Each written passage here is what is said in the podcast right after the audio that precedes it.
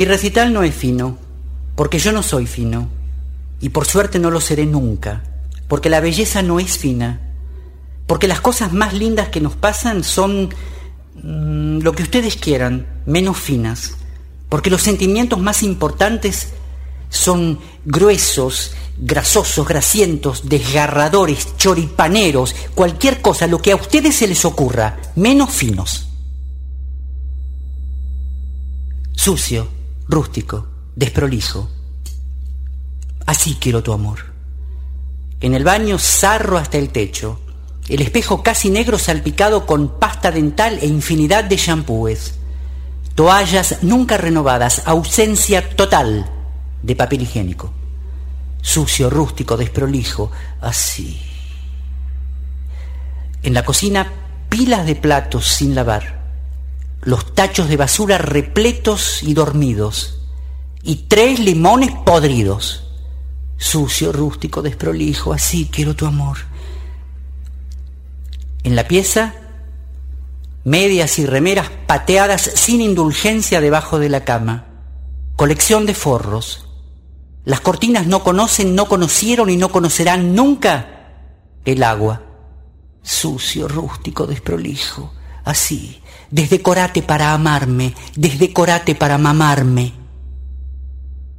En el comedor, compacts, papeles, las botellas vacías acumuladas como las telarañas y el tiempo perdido las perillas de la luz pegoteadas con miel o mermelada. ¿Por qué no venís una de estas noches a sacarme de la oscuridad? Sucio, rústico, desprolijo, así, por el piso más papeles y los soretes del gato. Anímate a venir a visitarme uno de estos días, pisando fuerte. Sucio, rústico, desprolijo, así quiero tu amor, descontrolado e indefinible, como el primer suspiro después de una paja.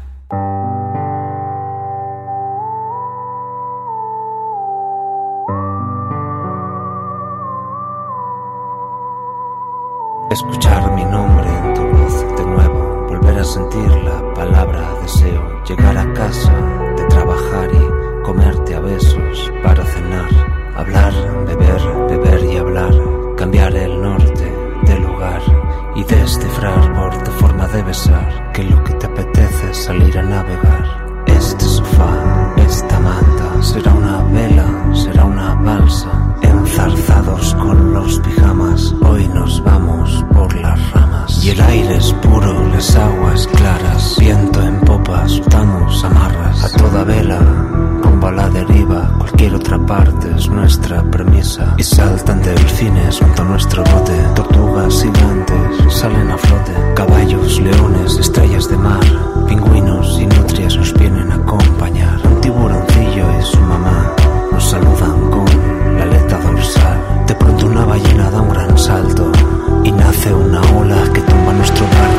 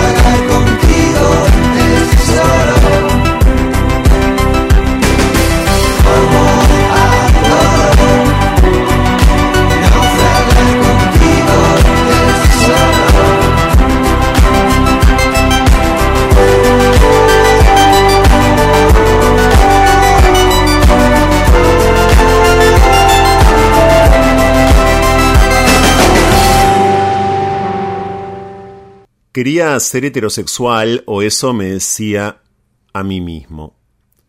Como escritor en ciernes, yo sabía que nunca sería capaz de ofrecer un relato convincente del matrimonio, el nacimiento, el amor de los padres, la intimidad conyugal, la angustia picante del adulterio, ninguno de los grandes acontecimientos, hasta que me deshiciera de esta enfermedad que me estaba limitando tanto. O'Reilly me había advertido que la homosexualidad me condenaría a una adolescencia embalsamada, que nunca saldría de un narcisismo rancio. Y sin embargo, algo salvaje y libre en mí no quería ceder ante ellos, los adultos grandes y holgados. No. Si quería ser perfectamente honesto, y no podía serlo, carecía de la confianza necesaria, tenía que admitir que había un mundo regenteado por mujeres y hombres feminizados, no afeminados, sino feminizados, del que yo quería escapar el mundo de las parejas suburbanas apacibles, el cuello de él y el de ella igualmente gruesos y arrugados, sus cabellos blancos recortados de manera similar. El pene duro y caliente que yo agarraba debajo de la partición del inodoro, o el lento guiño de una drag queen mirándome por encima de su collar de zorro andrajoso, justo antes de dar la vuelta a la esquina. Esos destellos despertaron mi ansia de libertad, a pesar de mi anhelo de respetabilidad. Sentía que no le debía nada a nadie. Mi único trabajo era esquivar el fuego cruzado. La homosexualidad no constituía una sociedad, solo una enfermedad, aunque a diferencia de muchas otras enfermedades, era vergonzosa. Una enfermedad venérea. ¿Se podía ser leal a la sífilis? Pero la sífilis no era un deseo que uno estimulaba. Una vez contraída, no había nada más que hacer. Un homosexual, en cambio, podía ser condenado precisamente porque persistía en practicar su vicio. Y si yo despreciaba a los homosexuales, desconfiaba de todos los demás. Por supuesto, había que aplacar y divertir a los heterosexuales. Cuando estaba con ellos, memorizaba sus reticencias y sus entusiasmos, los temas por los que se reían a carcajadas y los que ignoraban, avergonzados. Pero no me sentía en absoluto apegado a ningún otro ser humano. Esta desconfianza se confirmó cuando regresé a la universidad y supe de una serie de detenciones a homosexuales en los baños. Un profesor de ingeniería, el administrador a cargo de la alimentación en planta, la cafetería, y cuatro estudiantes fueron atrapados. Sus nombres, pero no sus fotos, fueron publicados en los periódicos de la ciudad y de la universidad. Yo conocía a uno de los estudiantes, Jeremy, un chico alto y gordo, con las mejillas rojas, los labios más rojos, las orejas tan pulcras y protuberantes como las asas de una jarra precolombina y una voz de soprano grosera que desenvainaba de repente, deslumbrante y flexible como una sierra a la luz del sol. Cuando estaba en su retrete, como una gallina cloqueando y posando, sonaba de repente ese falsete fuerte y perturbador. Fue una trampa, me dijo. Había un tipo, debía haber sospechado algo. Sus zapatos. Ninguna loca llevaría esos zapatos pesados, ni muerta. Estropearían su vestido, su línea, ya sabes. El tipo me mostró su herramienta dura, quiero decir, estaba dura. Eso no se puede fingir. Era una muchacha excitada y luego no sabes. Enseguida me sentí siendo arrastrado en contra de mi voluntad y antes de que pudieras decir Wunderbar estaba inclinado sobre esa salchicha y entonces él abrió la palma de la mano y ahí, Fraulein, Ding, ahí, Jeremy respiró hondo, levantó la mano, frunció los labios como un animador de niños excesivamente animado creando suspenso, había una placa de policía. ¡Qué horrible! ¿Qué hiciste? Al principio, simplemente me levanté y pensé, si actúo como una dama correcta, nada verdaderamente adverso me sucederá. Levanté una ceja, le di la vuelta a mi bufanda alrededor de mi cuello y giré sobre mis pasos para marchar con la cabeza en alto, pero el minuto me puso este brazalete de identificación bastante torpe alrededor de la muñeca, que astutamente estaba unido a un brazalete que hacía juego en su muñeca. Por un momento pensé que lo nuestro iba en serio. Este es un fragmento de La hermosa habitación está vacía del escritor estadounidense Edmund White.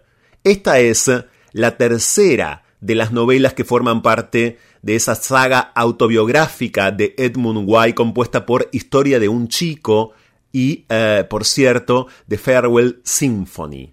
Acaba de ser editada por Blatt y Ríos, traducida claro antes al español, como ya hizo este sello editorial argentino con Estados del Deseo también Viaje por los Estados Unidos Gays en 2019. Bienvenidos así con semejante clásico de una de las personas más importantes en el mundo de la cultura o de las culturas gays a No se puede vivir del amor. Esta es la radio pública de la ciudad de Buenos Aires y hasta las 2 de la mañana, si nos están escuchando en nuestro horario de emisión original, estamos aquí en la 1110. Si no nos están escuchando en nuestro horario de emisión original porque nos escuchan a través de las apps de audio, cuando ustedes quieren, bienvenidos y quédense estas próximas dos horas entonces en No se puede vivir del amor. Estado y diversidad sexual los modos en los que los estados de un tiempo a esta parte en la Argentina vienen absorbiendo áreas de diversidad sexual, creándolas antes, contratando personal LGBT, no dejan de ser modos críticos, no dejan de generar, por supuesto, internas e incluso delitos e incluso prácticas completamente condenatorias. ¿Por qué digo esto? Porque vamos a estar dialogando en minutos con un activista LGBT de la ciudad de Córdoba. Él también es docente, su nombre es Juan Pablo Cuello. Y lo hemos convocado a Juan Pablo para que nos eh, comente, nos describa la situación de un funcionario de la municipalidad de la ciudad de Córdoba, ni más ni menos que el director de diversidad sexual de la municipalidad de Córdoba, Franco Bonino. Alrededor de la figura de Franco Bonino, de su nombre, en este momento pesan unas cuantas denuncias judiciales. Una por trata de personas, una mujer trans. Otra por violencia física contra una lesbiana. Otra por corrupción. Hay denuncias de clientelismo. Y hay un intendente, el de Córdoba Capital, que es precandidato ahora a gobernador por esa provincia, que, pese a todas estas denuncias, que por cierto el Poder Judicial de Córdoba no está investigando como corresponde, no lo aparta, ni siquiera lo suspende.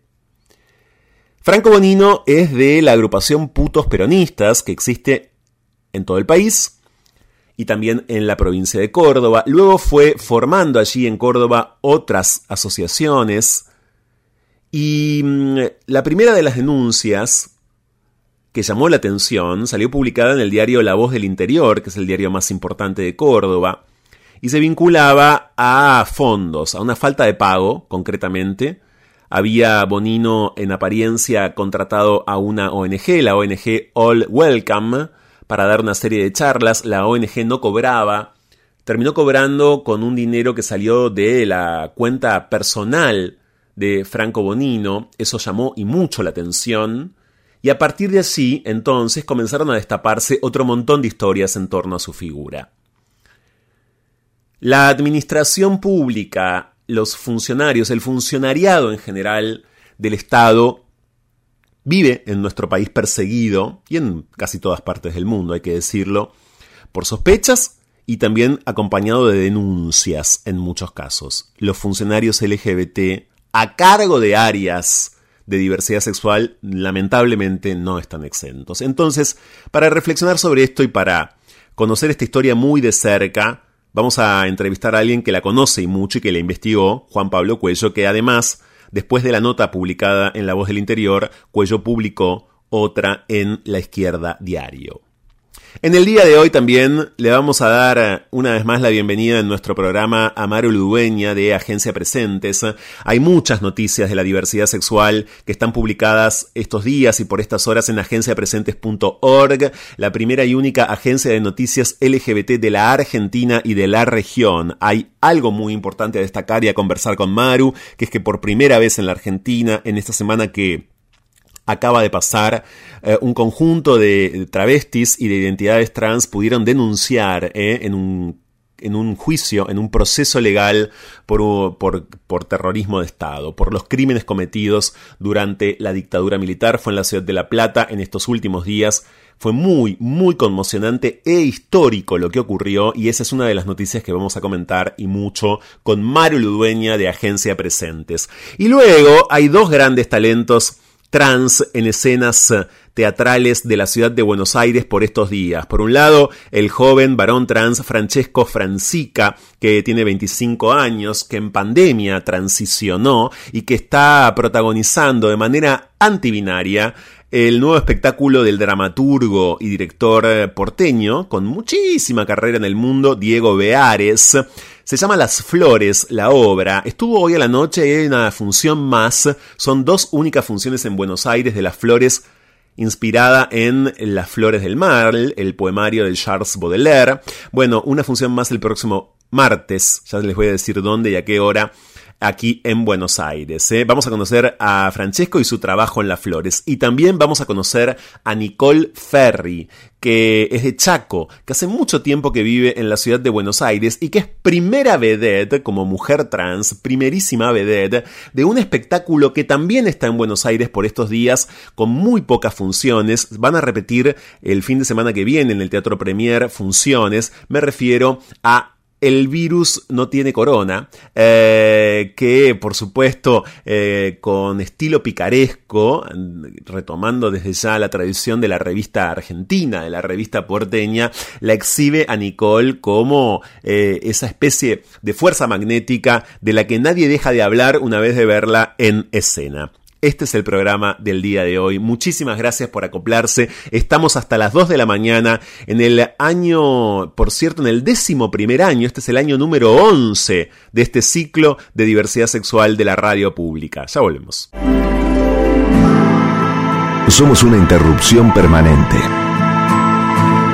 La causa sin pausa.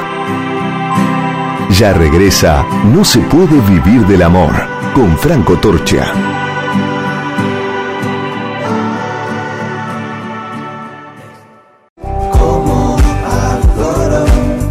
Volver al centro. Nuestro centro es el margen. Seguimos con más. No se puede vivir del amor. Con Franco Torcha.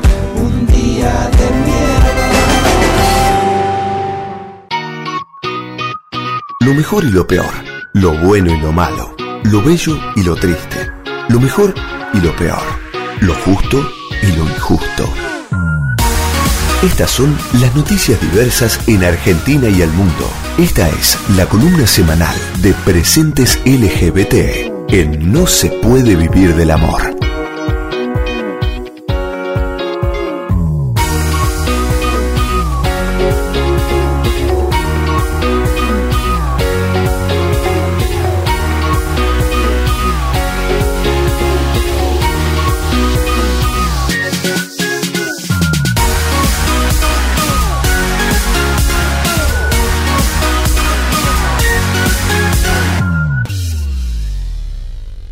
La semana pasada no pudo estar Agencia Presentes, eh, pero por supuesto que siempre están y vuelven en el día de hoy a No se puede vivir del amor de la mano de Maru Ludueña. ¿Cómo andas, Maru? ¿Cómo estás, Franco? Bien, muy bien. Hay una noticia importantísima que les confieso que mientras preparábamos este diálogo con Maru, no dejábamos de sorprendernos por la nula cobertura que semejante, semejante hecho judicial, es decir, en este caso social e histórico, debería poder tener, tendría que tener en, la Argentina, aun cuando en la Argentina se viven semanas políticas y económicas tan pero tan candentes eh, y me refiero desde ya, Maru, a cómo declararon sobrevivientes trans y travestis ante la justicia sobrevivientes del terrorismo de Estado. Sí, fue un hecho absolutamente histórico en lo que es, por un lado, juicios de lesa humanidad en Argentina y por otro, en lo que es el tema de los colectivos travestis y trans.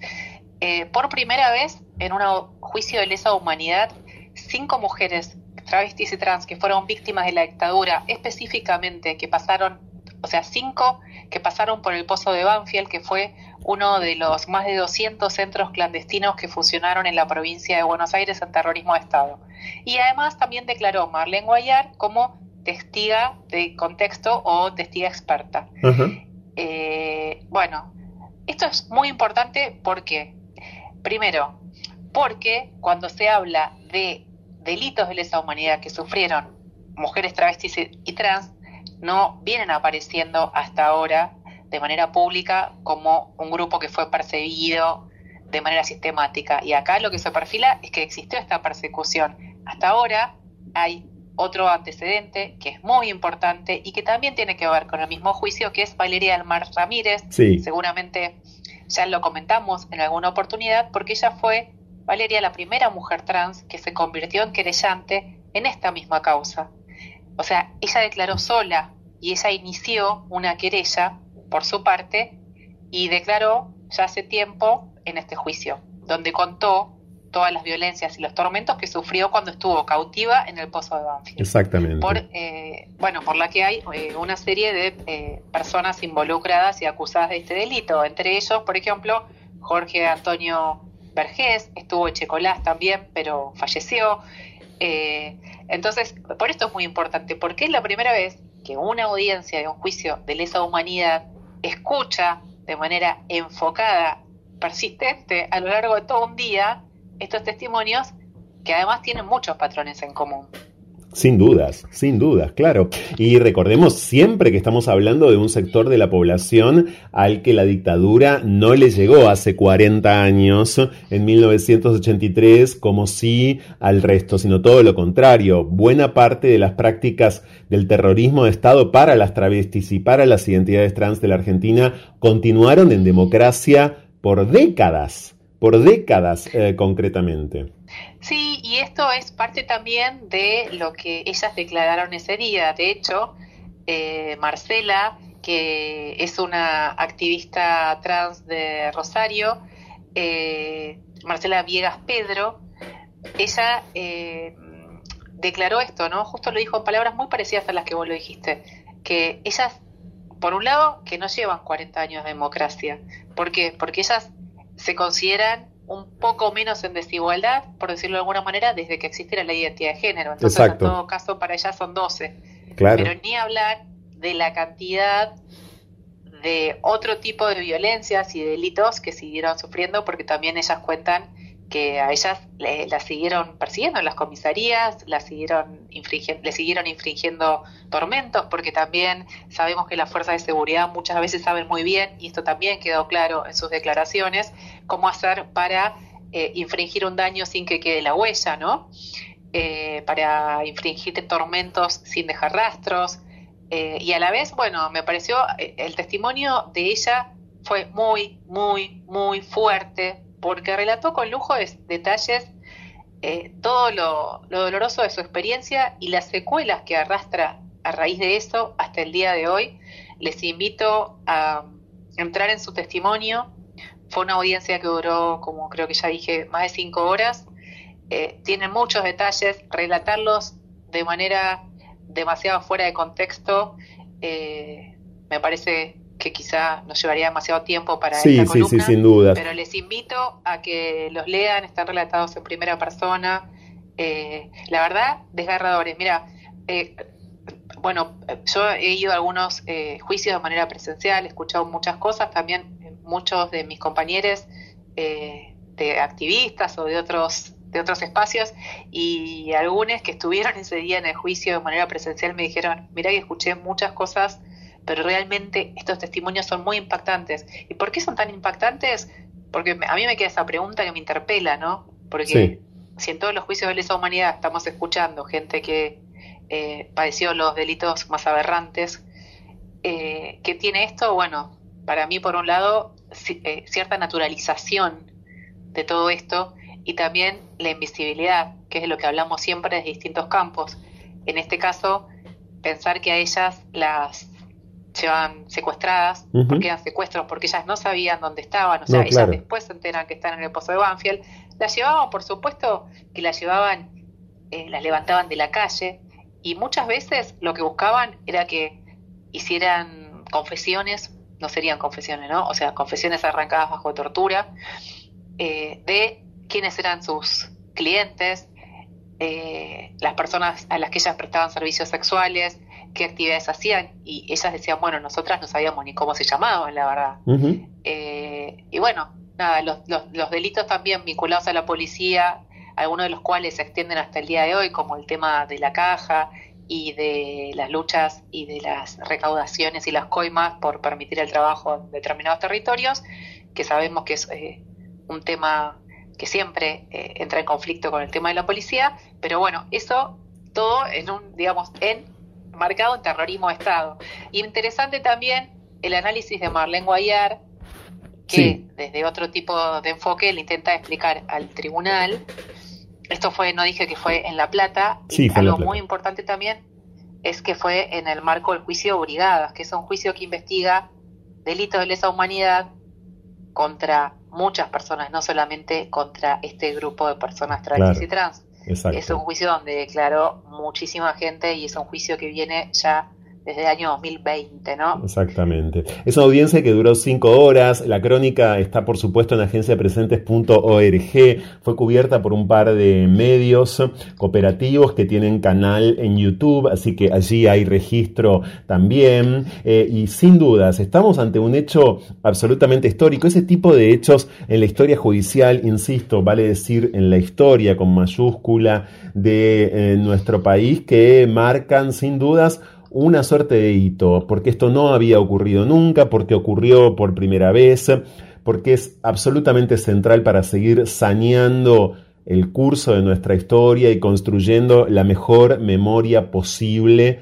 la mejor y más integral memoria posible. Yo creo que impacta también, Maru, si me permitís, porque claro, hay todavía muchas audiencias que no están acostumbradas, ni mucho menos, al curso, ¿no? Al, quiero decir, a los vejámenes a los que las vidas eh, trans y las vidas de las travestis eh, están sometidas, ¿no? Todavía hay buena parte de, nuestra sociedad que no termina uh, de imaginarse siquiera cómo han sido esas vidas en dictadura y cómo fueron y siguen siendo aún en democracia, ¿no? Entonces siempre hay una suerte como de reacción nueva uno podría decir en términos un tanto frívolos, se incorpora un nuevo público, ¿no? Este, una nueva audiencia a, al relato de semejantes torturas en todo sentido. Y eso siempre es, por supuesto, primero paralizante, produce muchísimo horror, eh, hasta por momentos, claro, eh, insisto, inmoviliza, pero el colectivo travesti trans, eh, la identidad travesti, la identidad política travesti en nuestro país, la historia de ese movimiento no deja, no deja de potenciarse, no deja de acumular en el mejor sentido poder y aquí está en efecto uno de, los resultados de esa sana acumulación de poder o si quieren de empoderamiento. Estamos con Maru Ludueña de Agencia Presentes. Lean por favor esa crónica ¿eh? en Agencia Presentes. Y quiero detenerme también en eh, una denuncia que conocimos esta semana, que por supuesto Presentes eh, da cuenta de, la misma. Presentes viene trabajándose mucho, lo comentamos siempre semana a semana acá en No se puede vivir el amor, sobre la situación de las mujeres indígenas en toda la República Argentina, de los pueblos indígenas en general, y en más de una ocasión, claro, entrevistando y dándole espacio a Moira Millán, que es una huaychafe mapuche, que es el líder del movimiento Mujeres Indígenas por el Buen Vivir y que esta semana denunció penalmente a un intelectual portugués muy importante, que es Boaventura Sousa Santos, es sociólogo, alguien que produce materiales muy leídos en la Academia Argentina y del mundo entero. La denuncia es, Maru, por violación. La denuncia es por una por abuso. Ah, por abuso, no por violación. Eh, ok. O sea, no, no es eh, no se consumó una violación. Claro. La denuncia es eh, por abuso y es una denuncia penal que Moira Millán, que como dijiste es mapuche, dijo ayer en una entrevista exclusiva que dio a la Agencia Indígena de Noticias Telúrica y al Movimiento de Mujeres y Diversidades Indígenas por el Buen Vivir, que va a presentarla penalmente y de hecho el encuentro de ayer tuvo que ver con un pedido de Moira de acompañamiento para poder sostener una denuncia penal de esas características. Claro. En, eh, en este ámbito, además, ¿no? Donde está tan implicado la academia, que también ayer eh, en esta entrevista que quedó grabada en el Instagram de la agencia telúrica y el movimiento, que lo pueden ver ahí, eh, dura más o menos 40 minutos. Desde Agencia Presentes eh, participamos enviando algunas preguntas y también publicando eh, una nota con un resumen de esta charla, donde Moira habló acerca de las implicancias de, de las personas que pertenecen al ámbito de una academia que a la vez que este tipo de academia, digamos, que explícitamente, o por lo menos en palabras, intentaba despegarse de las prácticas opresivas y coloniales, pero bueno, en Moira también eh, denunciando el carácter racista, opresivo y colonial de estas prácticas y a la vez también reconociendo que existe otro tipo de academia y de personas que se sienten interpeladas a eh, de construir sus prácticas o a nuevos modos también de construcción de conocimientos de estos espacios, que tienen tanto poder además, ¿no? Absolutamente, tantísimo poder y que bueno, en más de una ocasión además son voces intelectuales como la de este caso, ¿no? Como la de Boaventura muy gravitantes, muy centrales y muchas veces, bueno, eh, que ponen en circulación justamente saberes, experiencias de comunidades indígenas, digamos, ¿no? Se dedican efectivamente a pensar, en este caso además un sociólogo, eh, todas estas formas de vida y todas estas supervivencias y todas estas exclusiones y todos estos procesos de colonización completamente asesina. Bueno, eh, la verdad que es una noticia que impacta mucho, impactó muchísimo y fue muy, muy compartida en redes sociales a lo largo de todos estos días. Yo diría que sobre todo, claro, al campo intelectual eh, y al campo activista también, y al campo activista eh, en todo sentido. Veremos en qué redunda. Bueno, estaremos pendientes, claro, de la denuncia penal que hará, como anticipó Maru Misan, en breve. Hace también unos cuantos días, a través de un mensaje que yo recibí de Juan Guzmán, le mando un abrazo si está escuchando este programa, que vive en Jujuy, supimos, Maru, de lo que mm, eh, habría ocurrido, digo habría y ahora se van a dar cuenta por qué, en el boliche LGBT de Jujuy, de Alto Laviña, de la zona de Alto Laviña en Jujuy, el boliche se llama Babylon, un gendarme, titula presente, un gendarme, amenazó con su arma a personas LGBT que estaban allí. Esto fue en la madrugada del domingo pasado, hace exactamente siete días. Sí, eh, también nos llegó a través de, bueno, por un lado a través de las redes, pero también a, través de las redes con el activismo en Jujuy, porque muchas veces, lamentablemente, a Elena Corbalán, que es nuestra corresponsal en el norte de la Argentina, le ha tocado cubrir noticias diferentes a estas, pero que tienen eh, el mismo objetivo, ¿no? Eh, que tiene que ver con el odio.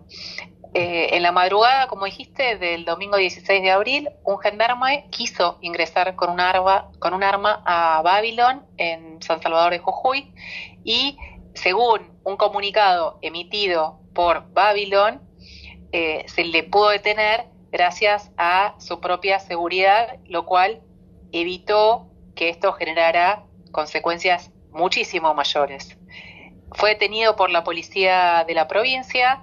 Bueno, Babylon es un boliche que se propone justamente como un espacio cuidado y seguro para las personas LGBTI más.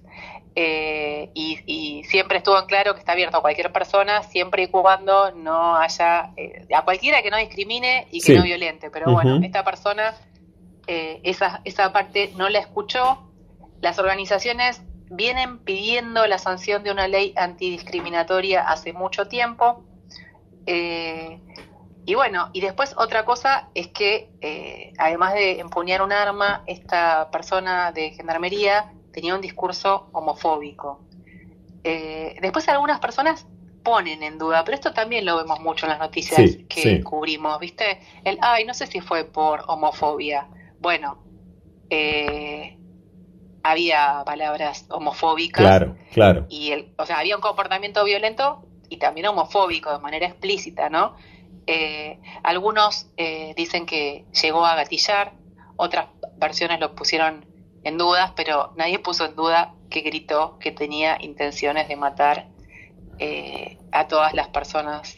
No sé cómo decirlo porque no me gusta reproducir las cosas que dicen, pero dijo, eh, obviamente dijo que quería matar a todos los putos. Sí, sí, por supuesto, sí, eh, claro, claro, exactamente eso, con su arma reglamentaria, ¿no? Como buen gendarme, digamos, impacta también esto mismo. Eh, estamos en un momento en el que se apela a esa fuerza toda vez que la situación de seguridad parece incontrolable, ¿no? Basta eh, remitirse a lo que, por ejemplo, el Estado hace en este o el gobierno reacciona, el gobierno nacional frente a la situación en Rosario, frente a los colectivos en el Gran Buenos Aires. Estamos hablando de esa fuerza concretamente eh, y de un episodio misterioso y por supuesto muy alarmante. Por supuesto muy alarmante. Eh, desde ya muy alarmante. La crónica, como bien decía Maru, está perfectamente escrita por Elena Corbalán, que es la encargada de Jujuy en Agencia Presentes, es la corresponsal eh, concretamente, y Babylon que es el boliche, en su, en su propia cuenta de Instagram. De hecho, publicó esto mismo. Esto fue también muy, muy, muy compartido. Eh, y tampoco, tampoco en todo caso, salvando las distancias, se convirtió en una noticia como podría ser. Vamos a decir que la, escena, ¿no? de cómo habrían sido los hechos, Maru, recuerda y mucho, ni más ni menos, que a la masacre de Orlando, ¿no? Es decir, un boliche al que entra alguien con un arma y empieza a disparar y mata, en ese caso, a 49 personas. Em, sí, en este caso, aparte, le gatilló, eso sí, eh digamos, eso fueron declaraciones del propietario del boliche que se llama Marcelo Fili, que le declaró a la televisión de Jujuy que cuando el encargado de seguridad le impidió el ingreso del gendarme, sacó su arma reglamentaria y se la puso en la cabeza y gatilló. Y que ese tiro no salió, que volvió a gatillar, le puso al gerente el arma en la cabeza, que no salió el tiro y ahí habría disparado 10 veces, ¿no? Intentando disparar. Bueno, eh, o sea, gravísimo y también esto de el arma reglamentaria, ¿no? El arma reglamentaria, exactamente. Todo esto está en agenciapresentes.org. Mario Ludueña, ¿algo más sobre lo que quieras detenerte? Mira, me parece interesante, si querés, para cerrar este espacio, hablar de Polarización y Transfobia, que es un libro sobre el movimiento de antiderechos y feminismo antitrans en México, pero con tantos lazos, con todo lo que viene pasando en América Latina, que recomiendo esta nota que escribió eh, nuestra corresponsal en México, Geo González, y que tiene que ver con una experiencia de personas trans eh, en México que desde distintas áreas de conocimiento publican justamente este, este material que al que se puede acceder desde el link y que se llega muy fácilmente desde la noticia en presentes, que también es producto de un proyecto autogestivo de un laboratorio de resiliencia digital, eh, que es un espacio que tiene que ver con construcción de saberes sobre derechos humanos y tecnología en América Latina. Así que les invito a, entrar,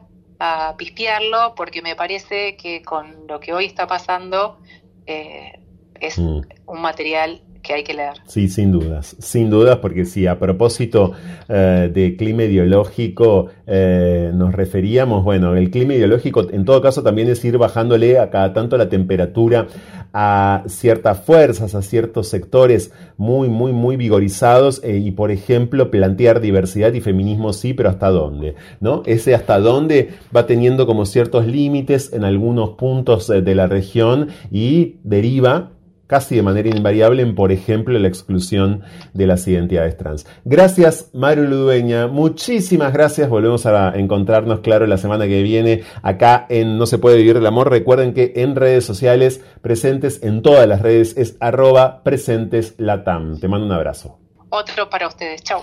Ya regresamos. Somos una interrupción permanente. La causa sin pausa. Ya regresa No se puede vivir del amor con Franco Torcha.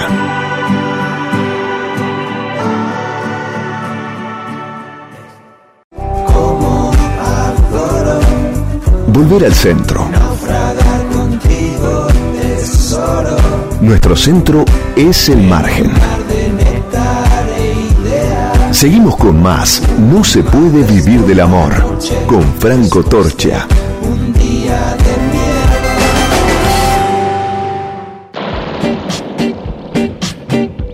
Intercambios a la deriva. Lo que va de la idea al ideal. Diálogos con cierta lógica y acaso desacatos. A la hora en que Buenos Aires parece agotarse. Fuego en la conversación. Llega a No se puede vivir del amor. Cháchara. Palabra es lo único que tenemos.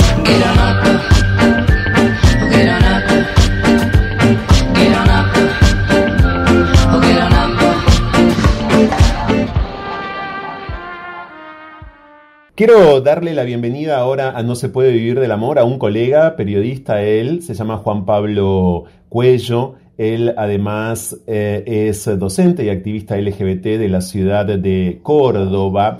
Y hacia esa ciudad y hacia la municipalidad de Córdoba me quiero dirigir en este diálogo, porque hace muy poquito el diario La Voz de Interior, del Interior, ustedes saben que es el diario más importante de Córdoba, con una vastísima trayectoria, muchos años, bueno, viene publicando, publicó una investigación en realidad y algunas notas más sobre el actual director de diversidad sexual de la Municipalidad de Córdoba, que se llama Franco Bonino y que es dirigente de la agrupación Putos Peronistas. Esa investigación gira en torno a una triangulación de gastos, a posibles estafas y a denuncias de violencia de género e incluso una denuncia de trata de personas. Insisto, sobre ni más ni menos, ni más ni menos recae esta denuncia el director de diversidad sexual de la Municipalidad de Córdoba. Es por eso que está Juan Pablo Cuello, que en efecto sigue este caso y tiene la amabilidad de estar en diálogo con No se puede vivir el amor. ¿Cómo anda Juan Pablo? Hola, ¿cómo están todos? Bien, muy bien. Juan Pablo, bueno, ¿cómo llegás vos al caso?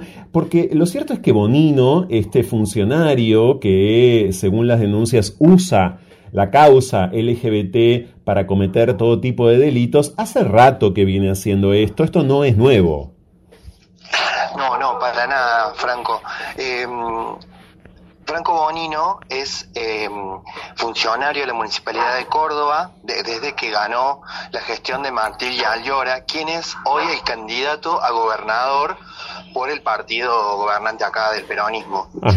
Y em, él ya tiene un, prontuario, digamos, en su accionar. Además de estas cuestiones, estas denuncias de corrupción y de violencia, también es un militante en contra del cupo laboral trans en la Municipalidad de Córdoba. Vos sabés que hay una, hay una ley nacional de cupo laboral trans eh, y cuando se iba a discutir acá en la municipalidad, como era una iniciativa del Partido Radical, ellos se opusieron.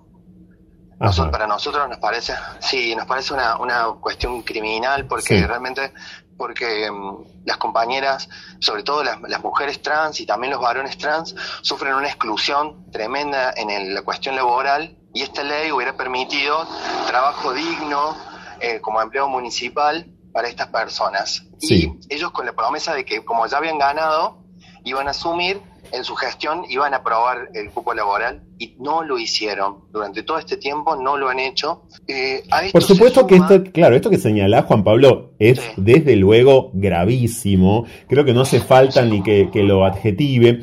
Pero de algún modo es una toma de posición política, ¿no? Es decir, desde un punto de vista estrictamente judicial, no activista, uno podría decir, bueno, es notable que un funcionario del área de diversidad sexual se oponga a una ley peleada durante décadas y que beneficia y tanto al colectivo travesti trans, pero no hay en rigor concretamente delito. A partir de la investigación de la voz del interior, a partir de la investigación de la voz del interior, que involucra la demanda que le hace a Franco Bonino la ONG All, All Welcome, perdón, All Welcome, que le reclama a la Municipalidad de Córdoba y al área de diversidad sexual de la Municipalidad de Córdoba el pago de 5 mil millones de pesos en concepto de pa- capacitaciones, una demanda, por cierto, que está respaldada por un contrato firmado por el mismo Franco Bonino. A partir de ese contrato de la ONG All Welcome aparece, emerge todo lo más grave. Exactamente. Franco Bonino firma un, un contrato eh, con esta, esta ONG para dar capacitación sobre vejez LGTB. Pero, eh, bueno, no les paga. Entonces esta ONG reclama a la municipalidad.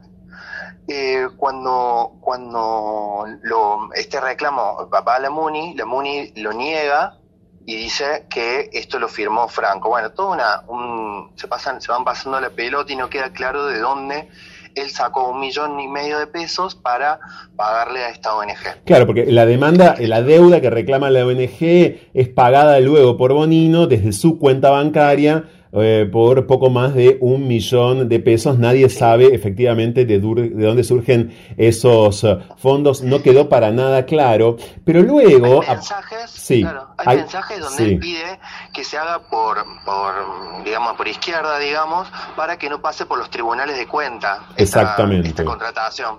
Entonces, bueno, todo muy, muy turbio, muy eh, oscuro, digamos, la forma en que se, se hacen estas capacitaciones y todo con un tema re sensible, que es la cuestión de la vejez LGTB, Sí, eh, cómo, cómo de estas, estas funcionarios, estos, él comienza siendo, Franco comienza siendo activista LGTB sí. y va escalando hasta llegar a un puesto importante en el Estado con nuestras banderas y con estas, estas capacitaciones y charlas y estas, esta financiación, ¿no?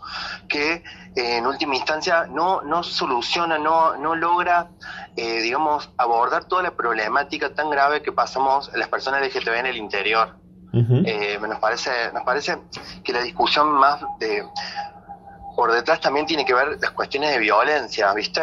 Sí. Eh, está acusado de diferentes situaciones de, de- de violencia hacia compañeras de, de colectivo lésbico que han sido golpeadas.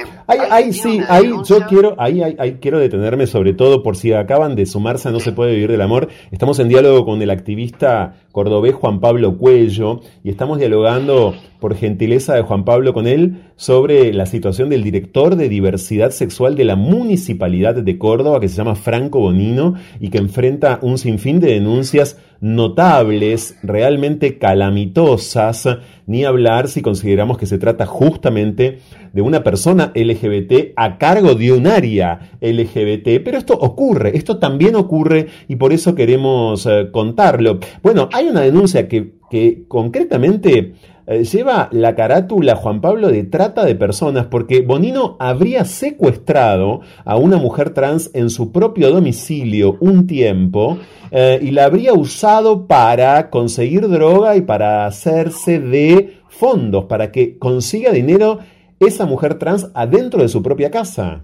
Totalmente. Es gravísima la denuncia. Se hizo en Santa Fe y se trasladó al Ministerio de Mujer, al área de trata, acá de Córdoba. Pero hasta el día de hoy ese expediente no se ha movido. Para nosotros tiene que ser una investigación que, que le investigue la justicia federal, porque trata. Claro. Y no tiene que quedar a cargo, No. claro, no, no tiene que quedar a cargo de un ministerio No. que es parte del partido gobernante, Claro. eh, del partido que integra este, este funcionario LGTB. Exacto. Entonces, es todo muy turbio. Realmente para nosotros es muy importante que se haga eco esto, eh, muy, muy bien la investigación de los periodistas de la voz del interior, pero tiene que salir de Córdoba. Y para mí hay una discusión más profunda que tiene que ver con la estatización la, estatización de nuestras políticas, de nuestras necesidades. nos parece importante que, que, el Estado tome estas, esta problemática, pero nosotros nos tenemos que mantener independientes desde mi punto de vista. Porque esta estatización lo único que genera para muchos de estos activistas es como una escalera que utilizan el Estado para beneficio personal. Sí, claro. sí, sí, sí, claro. Sin preocuparse por las necesidades reales del colectivo. Entonces, eh, hay, que, hay que hacer un debate profundo. ¿Quién eligió a Bonino? ¿Quién eligió para tener representación sobre nuestras, nuestras necesidades? Nadie, se lo elige a dedo, un cargo, eh, como se llama, clientelar.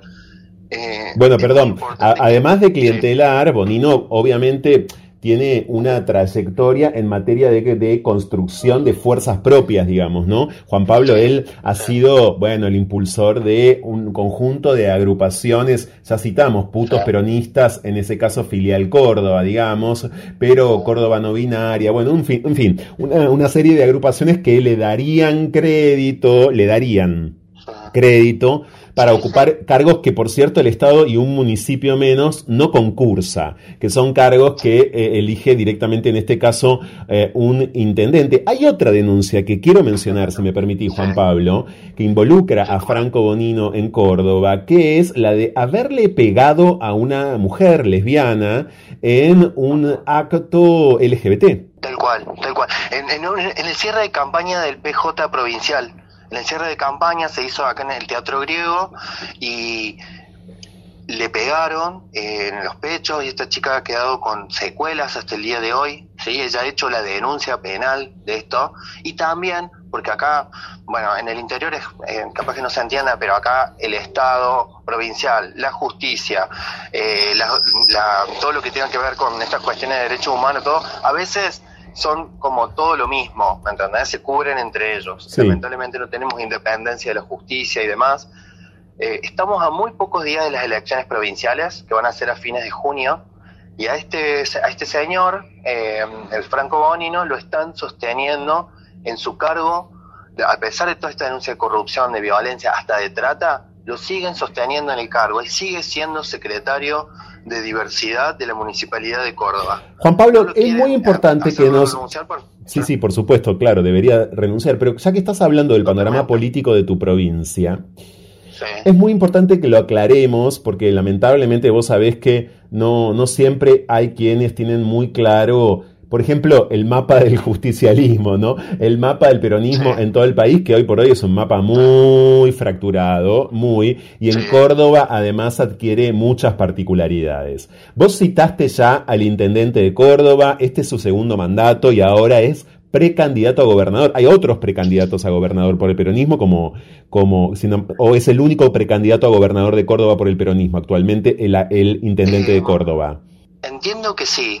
Por otro lado, el que tiene expectativas de quitarle la, gobernación acá es Luis Juez y eh, De Loredo, lo radical, sería Juntos por el Cambio. Claro, Juntos por el Cambio está con Juez y con De Loredo, pero el peronismo, que, en Córdoba no es de, de, digamos, de raigambre kirchnerista, claro, no es de raigambre kirchnerista, el intendente de, Córdoba actual, que es quien contrata a Franco Bonino, el denunciado, no es kirchnerista. No, no, es, es de Schiaretti. Ok, eh, responde al gobernador. Claro. Sí, es un peronismo más em, de centro derecha, digamos, y está separado del kirchnerismo. Ok, perfecto. Es muy importante aclarar esto. Eh, Bonino, eh, por supuesto, no ha dado declaraciones, no ha hablado hasta este momento, pese a acumular todas estas denuncias. ¿Y el intendente en algún momento se refirió a esto, Juan Pablo? Para nada, para nada. Hacen como si nada. A pesar de que, ha, sido, ha salido la denuncia en el diario más importante de, Córdoba, a pesar de que hay un montón de, personas que han vivido en carne propia esta violencia de Franco, sus prácticas clientelares eh, y demás, y lo siguen sosteniendo, por lo menos, yo calculo que se lo mantendrán hasta que termine la campaña electoral y después verán qué hacen con él. Eh, pero nosotros nos parece muy importante que, las personas LGTB, más allá de su afiliación política, nos movilicemos y denunciemos esta situación, pidamos la, la renuncia de esta persona y, pidamos justicia también para todas las compañeras que están denunciando. Claro, sin dudas. Juan Pablo, vos sos activista, yo ya te, presenté así, activista LGBT de la ciudad de Córdoba, sos docente, eh, eh, vos escribiste una nota al respecto de Franco Bonino y de todas sus denuncias para la izquierda eh, diario. ¿Y cómo describirías entonces en este momento el panorama de la diversidad sexual en su relación con el Estado en Córdoba? ¿El gobierno provincial tiene también un área de diversidad sexual como tiene la Intendencia? Mira, acá en Córdoba nosotros hemos vivido situaciones muy fuertes, ¿no? Hace muchos años, yo milito hace muchos años estos temas, desde el asesinato de la Pepa Gaitán, todo lo que fue la lucha por el matrimonio igualitario, acá la iglesia es muy fuerte, se dice Córdoba de las Campanas por la cantidad de iglesias que hay. Eh, tenemos eh, todo lo que fue la lucha de, por la ley de identidad de género con el compañero Fernando Rodríguez, que de, varones trans, que hemos impulsado, un montón de, de movilizaciones re grandes, se hicieron todo lo que fue la lucha por el derecho al aborto y demás pero el Estado provincial y municipal lo que ha estado haciendo es cooptando a muchísimas organizaciones a través de, estos subsidios, de esta de plata, digamos, concretamente y de cargos, ¿no? Y se ha perdido mucho eh, el activismo, la movilización, el debate y demás. Lamentablemente en los últimos años eso es algo que nos ha debilitado mucho y que en algún sentido también nos debilita frente a este crecimiento de la derecha que está sucediendo en todas partes, ¿no? Entonces, por eso, a eso a lo que yo voy, de que tenemos que volver a, rediscutir y a movilizarnos, a debatir. Nosotros estamos convocando, queremos convocar a una asamblea abierta en la Plaza de la Intendencia, que es un lugar eh, común de la comunidad LGTB, donde podamos, cualquier persona con, cualquier afiliación política a debatir cómo podemos hacer para volver a, construir un movimiento eh, LGTB independiente de todos los gobiernos que reclame nuevamente, porque tenemos leyes re progresistas, pero lamentablemente no se cumplen. Lamentablemente tenemos la mejor ley de identidad de género, pero las compañeras trans siguen eh, obligadas eh, por, la, por, situación a prostituirse. No puede ser que no tengamos una, una ley de cupo laboral, hay que decir que a propósito de lo que vos contabas al comienzo de este diálogo, Juan Pablo, entonces la Intendencia de Córdoba no aplicó la ley de cupo laboral travesti trans por injerencia de Franco Bonino ¿Y, el gobierno provincial sí tiene cupo laboral o no? No, tampoco. Lo único que le dan a las compañeras es, con suerte, y a las que son afines políticamente a ellos, un potencial trabajo. Un plan. Un plan que es la mitad de del sueldo básico. Con eso tienen que vivir las compañeras, mm. ¿no? Entonces...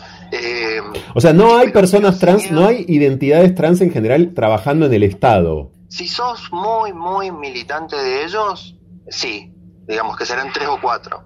Claro, pero no bajo, bajo la égida de la ley, sino por elección a dedo. Sí, por, por elección a dedo y decir, bueno, tenemos a una chica trans en este ministerio trabajando, una, ¿no? Pero la ley es muy clara que plantea un porcentaje, un 1, un 3%, de acuerdo a, las diferentes ordenanzas. Mira, acá, por ejemplo, este año, en La Carlota, que es una, un pueblo de acá del sur de Córdoba, súper rico, re sojero, eh, hay tres chicas trans en La Carlota, tres, y la comunidad LGTB impulsó un proyecto de cupo laboral.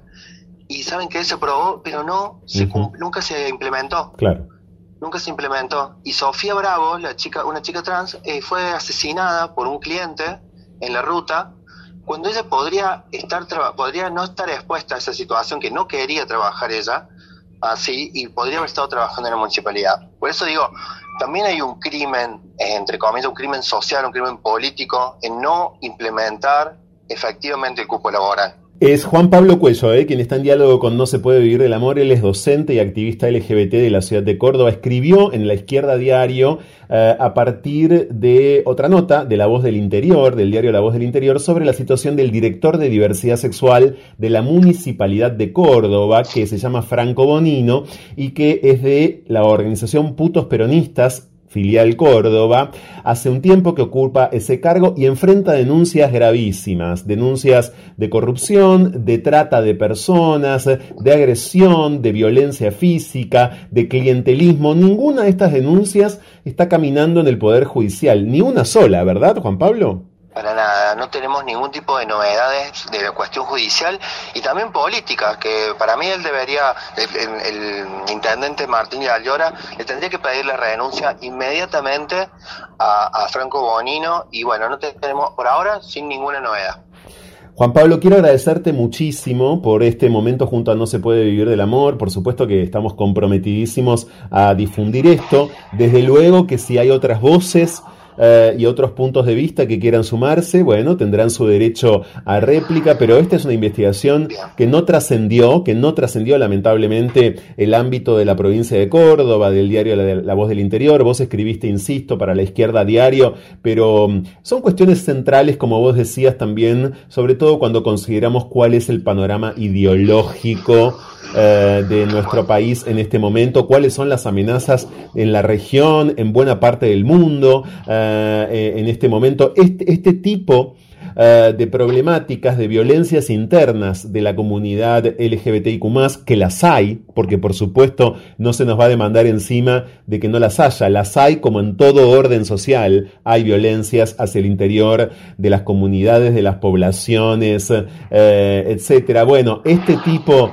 de casos, de historias, hay que tratar de erradicarlos y, eh, en efecto, desterrarlos desterrarlos por completo porque es demasiado lo comprometido eh, y es mucha la gente, son muchas las personas que corren riesgos. Por ejemplo, como bien explicó Juan Pablo, con no acceder, no poder acceder y ni siquiera implementar en el municipio de Córdoba y ni hablar en la provincia la ley que, que, conocemos como cupo laboral travesti trans y que se llama del acceso al empleo formal. Gracias Juan Pablo Cuello, muchas gracias. ¿eh? Vamos a decir que te podemos encontrar en arroba Juan con doble M al final, arroba Juan y K. Gracias, un abrazo. Gracias, te quiero agradecer mucho por hacerte eco de, la necesidad de, también de la comunidad LGTB en el interior del país. Siempre. muchas gracias. Para eso estamos, siempre en todas las provincias, lo máximo que podemos. Un abrazo, gracias. Otro para vos. Seguimos hasta las 2 de la mañana en No se puede vivir del amor. Ya regresamos. Somos una interrupción permanente. La causa sin pausa. Ya regresa No se puede vivir del amor con Franco Torcha.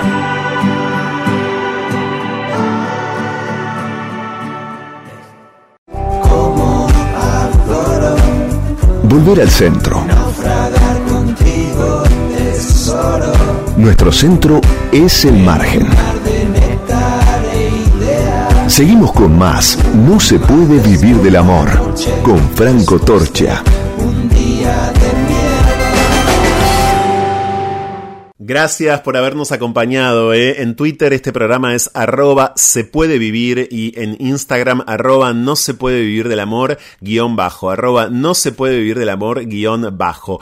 Este año, que es el número 11 del programa, decidimos cerrar decidimos cerrarlo, ahí va, con un cover este año de la banda Blondie. el tema es Atomic eh, y este cover lo hizo una banda británica que se llama Sleeper eh, a mediados de la década del 90. ¿Por qué? Porque nos escuchan cuando nos escuchan, cuando se les antoja. Por algo somos disidentes, ¿no es cierto?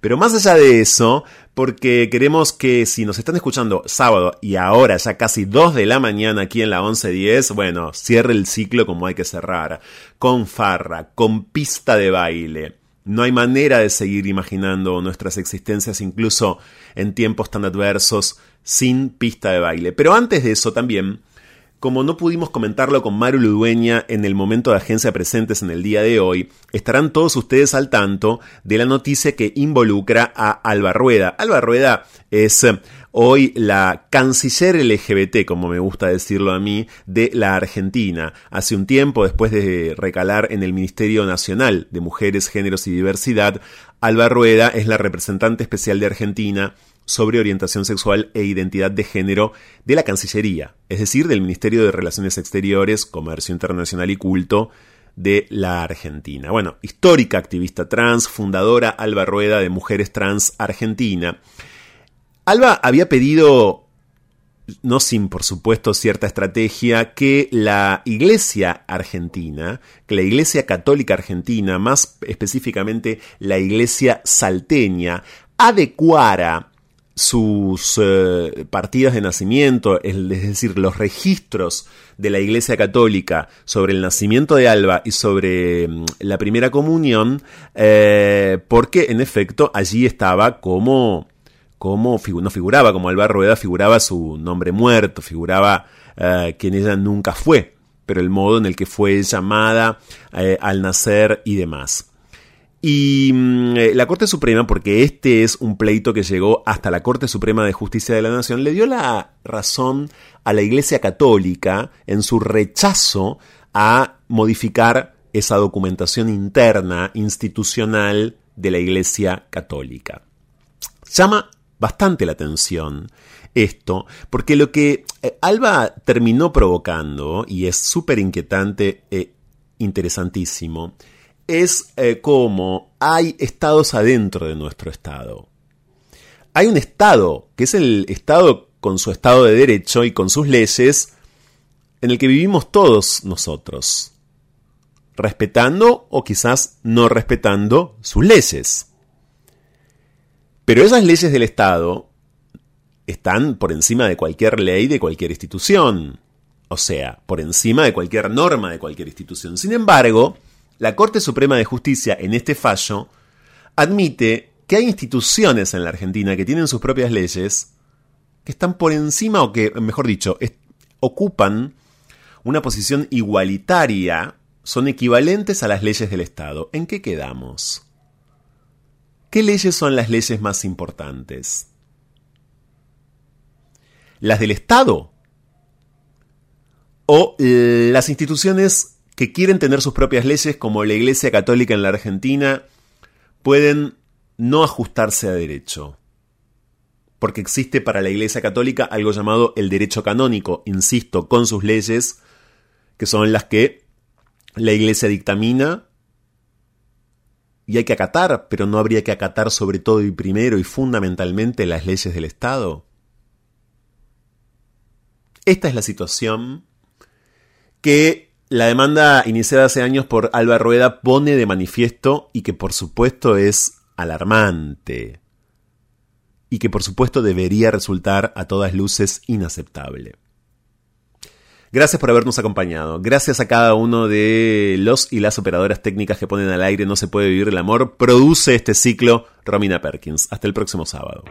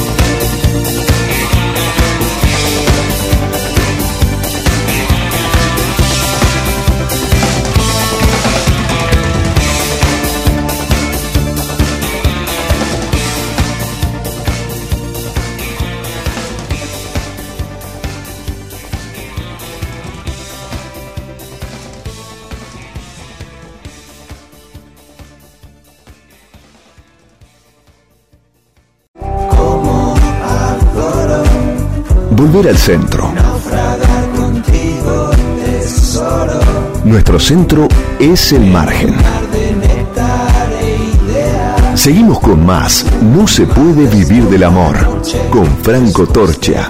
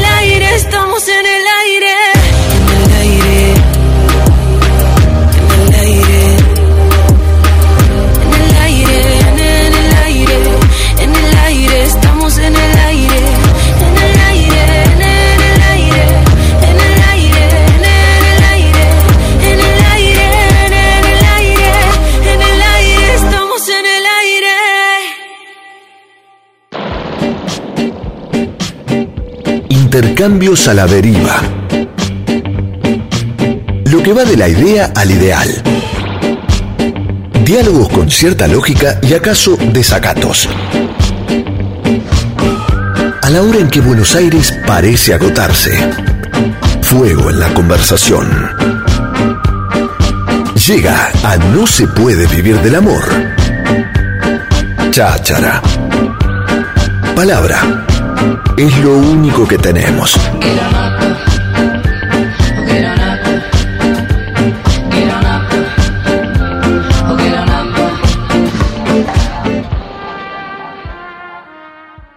Y como les conté al comienzo del programa, está en Buenos Aires, se va a quedar un tiempo, viene cosechando muchísimo éxito al frente de esta revista de Chaco, eh, con el colorido de Corrientes, que es el virus no tiene corona. Le damos la bienvenida a Nicole Ferria, No se puede vivir del amor. ¿Cómo andas, Nicole? Hola, muy bien, gracias por la presentación. Por favor. Todo bien. Bueno, Nicole, eh, llegaste a eh, ser vedette. ¿Eh? Primera vedette del virus no tiene corona. ¿Cómo? ¿Cómo fue tu recorrido artístico hasta convertirte en vedette? Así es, la verdad que bueno, eh, costó bastante porque, porque bueno, ya sabes, o como sabrás, para nosotras la- las personas trans fuimos muy marginadas y, y, bueno, no es fácil el camino. Empecé como modelo. Para Antes que nada quiero aclararte que yo vivo acá. Ah, vos estás acá, estás acá, ok, bien, bien, pero, pero, pero bueno, pero no, pero sos porteña. No, no, no, soy chaqueña, pero vivo acá. Estás acá, ok, ah. bien. Así que nada, bueno, comencé mi carrera como modelo eh, acá hace 10 años, más de 10 años.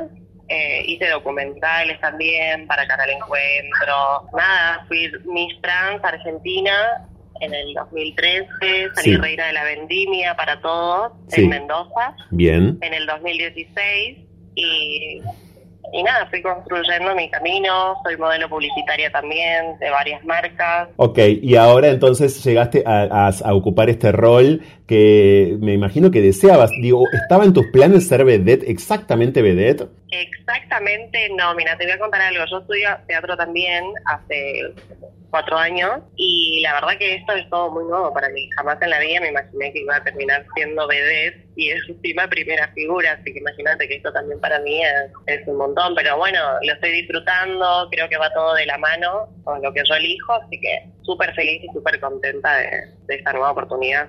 Cuando llegaste a Buenos Aires, entonces Nicole, desde Chaco, hace 10 años, eh, ¿qué, te llamó la atención? ¿Qué te, ¿Qué te empezó a pasar acá?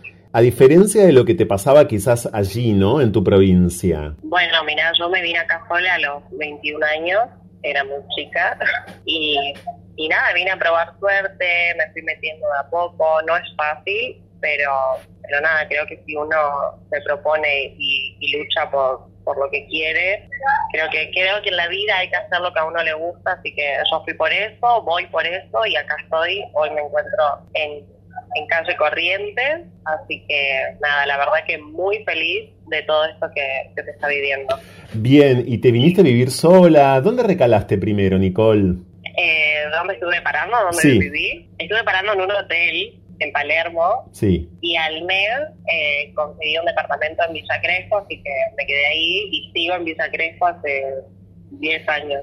Bien, ¿tu familia está en Chaco? ¿Tu familia acompañó este proceso? ¿Tenés relación con tu familia, Nicole? Sí, toda mi familia está allá, por eso eh, esa fue una de las razones por, por el cual acepté este trabajo, porque dije, bueno, es algo que mi familia va a poder compartir, ya que ellos no pueden venir hasta acá, y, y nada, súper feliz de que, de que ellos puedan disfrutar un evento como este. Mm. Bueno, hay que decir que esta revista chaqueña que acaba de desembarcar en la calle Corrientes viene de congregar 100.000 espectadores justamente en las provincias de Chaco y Corrientes. ¿Hace cuánto que se están presentando en, las provincias, Nicole? Eh, bueno, arrancamos en, en, diciembre del 2021 y la gira empezó el, el año pasado por todo Chaco y también Corrientes así que todo el año estuvimos de gira, le pasamos bomba, disfrutamos, de verdad que es algo hermoso que, estamos viviendo todos.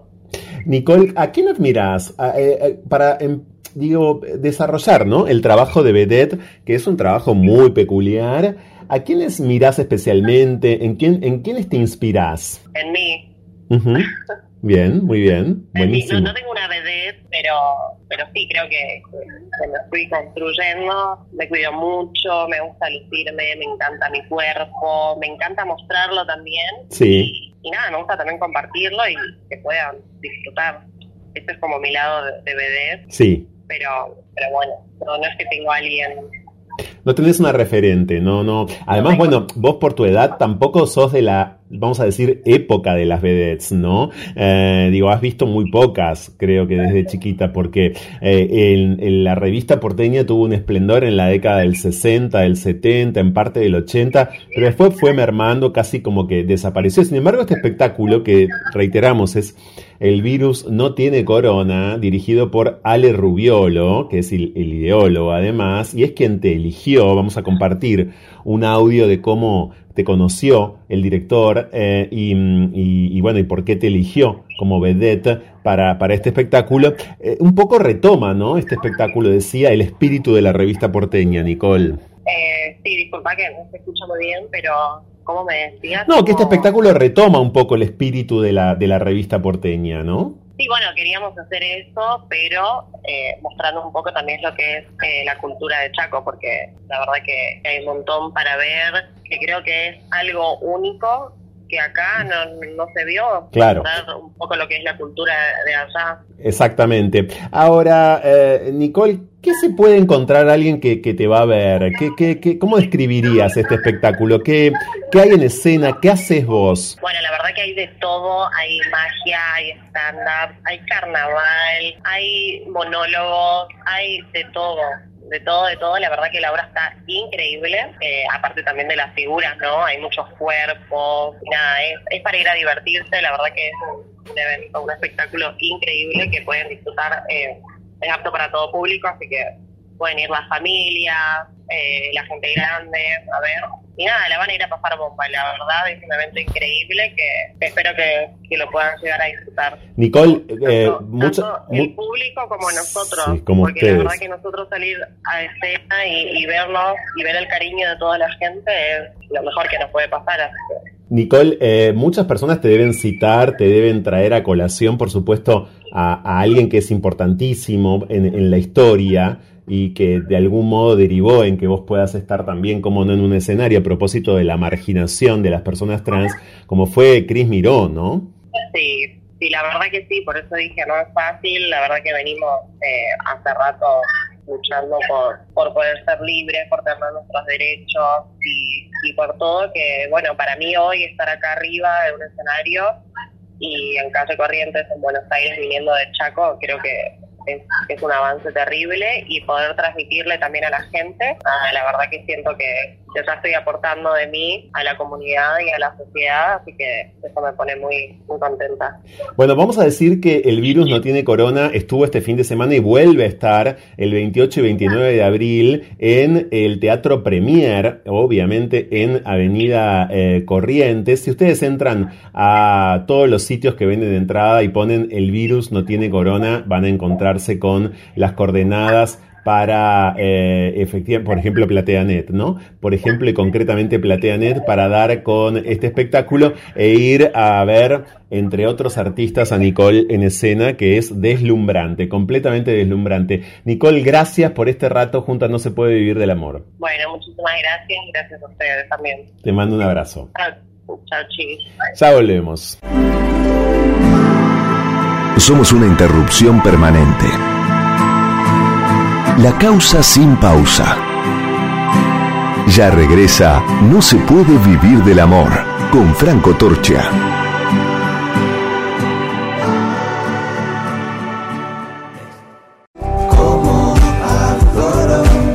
Volver al centro. Nuestro centro es el margen. Seguimos con más. No se puede vivir del amor. Con Franco Torcha. Un día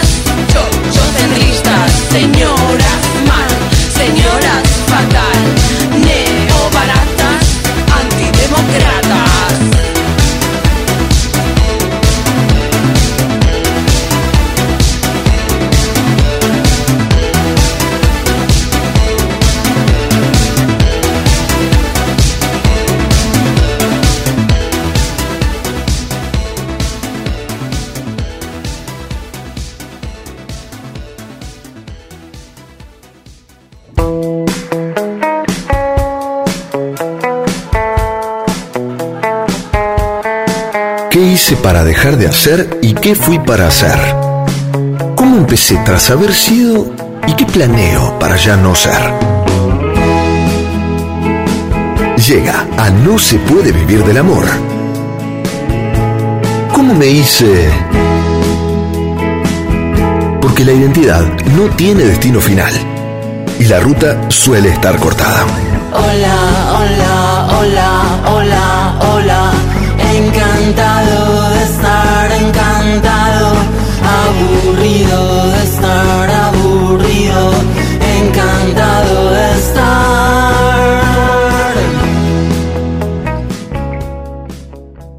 Está por eh, volver a ser una de las pocas funciones en Buenos Aires de Las Flores, una obra del dramaturgo argentino Diego Beares. La función que sigue es la del próximo martes a las 9 de la noche. Yo les voy a contar más tarde dónde y cómo esta función de Las Flores, insisto, de Diego Beares. Ahora, además de hablar de la obra, queremos eh, conocerlo a él. Le damos la bienvenida a No se puede vivir del amor a Francesco Fra- Francisca. ¿Cómo andás, Francesco?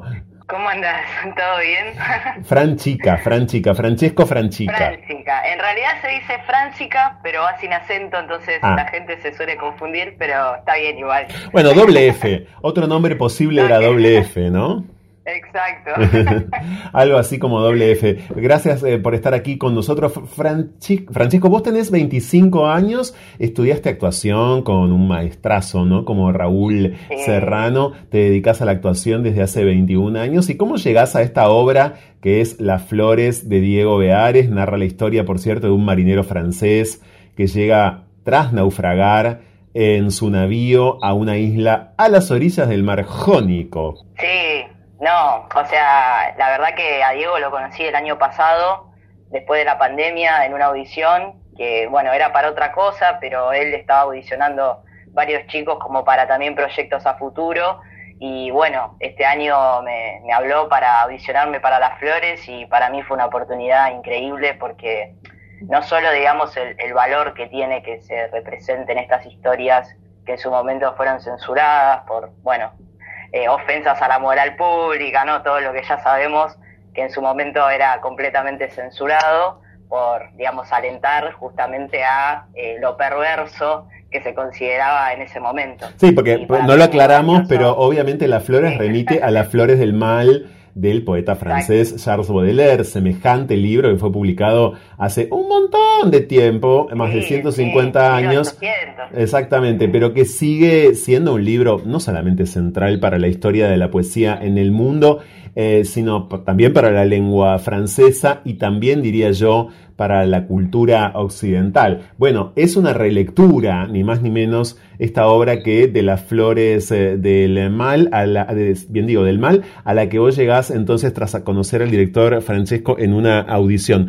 Tu proceso, em, tu transición, Francesco, ¿cuándo sentís que, no que terminó porque no terminamos jamás, sino más bien cuando en todo caso eh, empezó a adquirir cierta fuerza, diría. Sí, eh, yo creo que con la pandemia fue el boom. O sea, si bien fue un proceso que, que ya venía hace mucho, mucho tiempo, de repensar las cosas y, bueno, y replantearme también quién soy, también hay una realidad de que, qué sé yo, antes no había las herramientas que podemos tener ahora, gracias a, obviamente no, toda, toda la gente activa que está eh, militando por los derechos y visibilizando sobre todo eh, identidades y sexualidades que, bueno, volviendo a lo de antes, siempre fueron de alguna manera censuradas u oprimidas, eh, justamente, bueno, por el mismo sistema en el que nosotros vivimos, ¿no?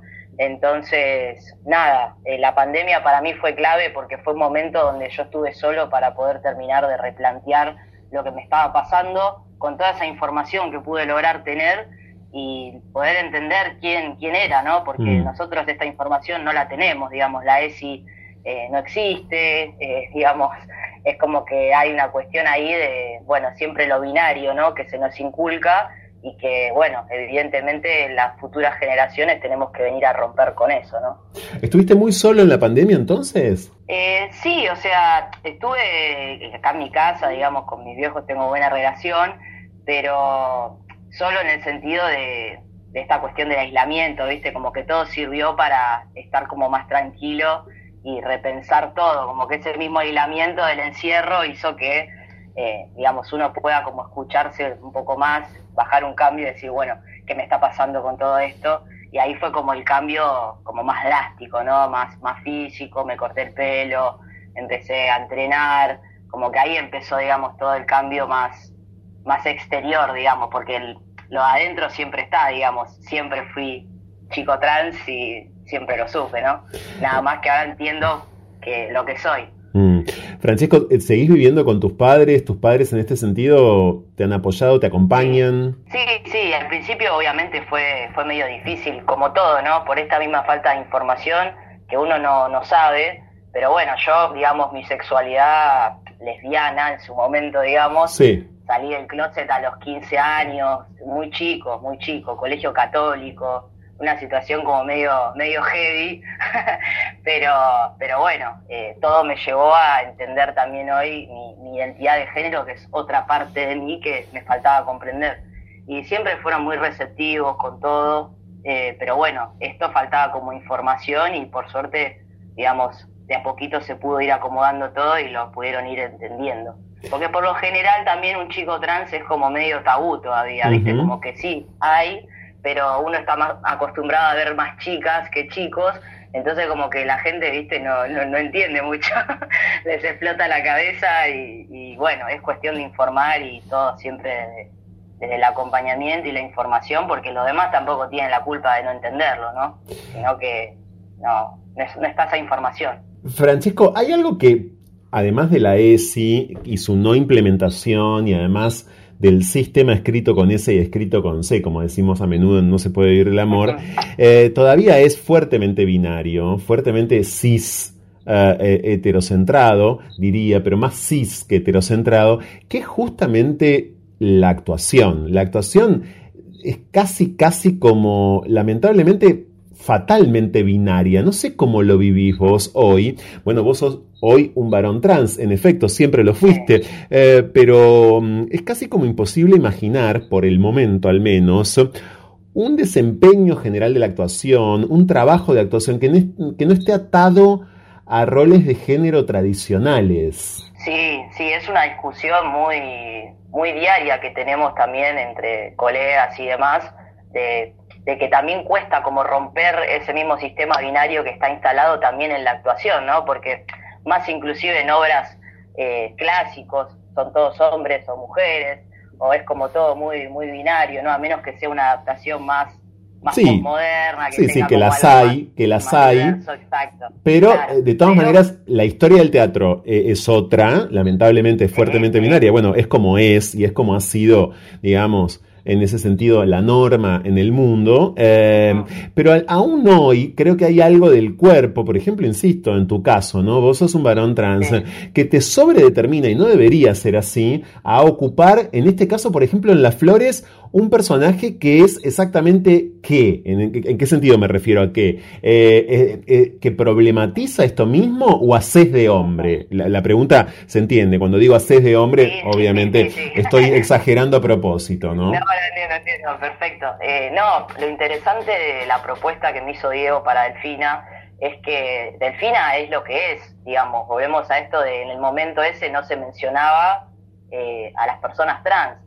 Entonces, eh, Delfina es un chico trans que, bueno, es considerado una mujer y que fue expulsado de, de donde vivía, igual que todas esas mujeres que se encuentran en la isla, por justamente romper con la, con la norma, ¿no?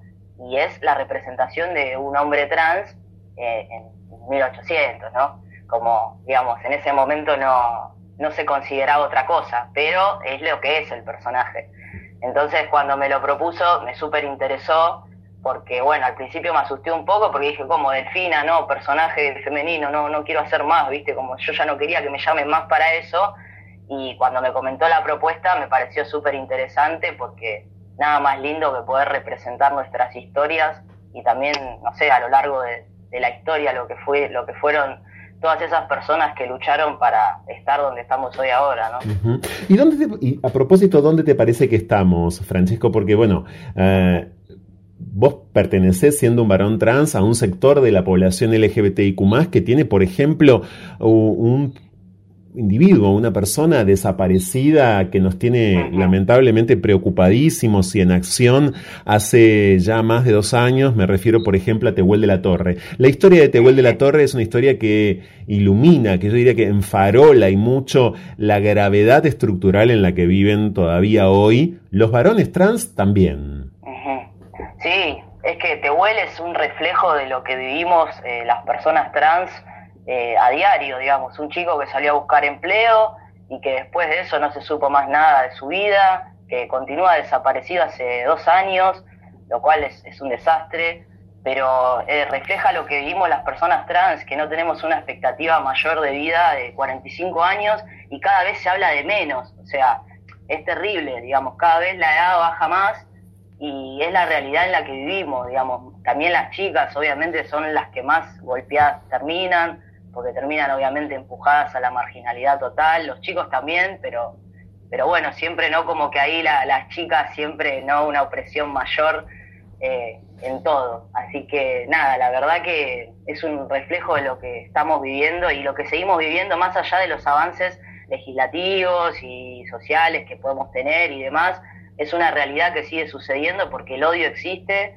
y se va a seguir reproduciendo mientras sigan existiendo discursos homodiantes, transodiantes y, y demás. Está en diálogo con No se puede vivir del amor hoy aquí. Hoy aquí, si ustedes nos están escuchando hoy aquí, si no, cuando nos estén escuchando, por supuesto, lo están escuch- escuchando a él, que se llama Francesco Franchica y que eh, es actor y está protagonizando, es uno de los protagonistas de la obra Las Flores de Diego Beares, basada ni más ni menos que en Las Flores del Mal de Charles Baudelaire y que tiene, como les conté, una función más en Buenos Aires, eh, si nos están escuchando en nuestro horario original, que es el de los sábados a la medianoche, bueno, aprovechen porque la próxima función es el martes, el martes que viene, que es 25 de abril a las 9 de la noche en Nun Teatro Bar, esto es en el barrio de Villa Crespo, en la ciudad de Buenos Aires, Nun Teatro Bar queda en Ramírez de Velasco 419, Ramírez de Velasco 419,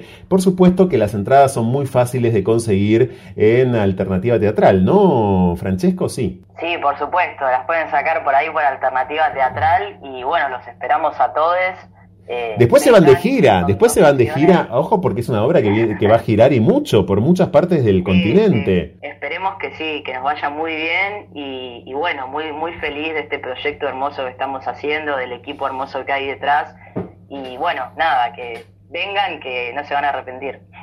Gracias Francesco por este rato junto a No se puede vivir del amor. Eh, vayan a ver las flores, después nos cuentan. Gracias en serio, te mando un abrazo. Bueno, muchas gracias a vos, Franco, gracias por el espacio y bueno, un abrazo grande ahí a todos. Seguimos en No se puede vivir del amor. Les recordamos que en redes sociales este programa es arroba se puede vivir, es afirmativo en las redes sociales, arroba se puede vivir todo junto en Twitter. Y en Instagram, arroba no se puede vivir del amor guion bajo al final. Arroba no se puede vivir del amor guion bajo al final. Ya regresamos. Somos una interrupción permanente. La causa sin pausa. Ya regresa No se puede vivir del amor con Franco Torcha.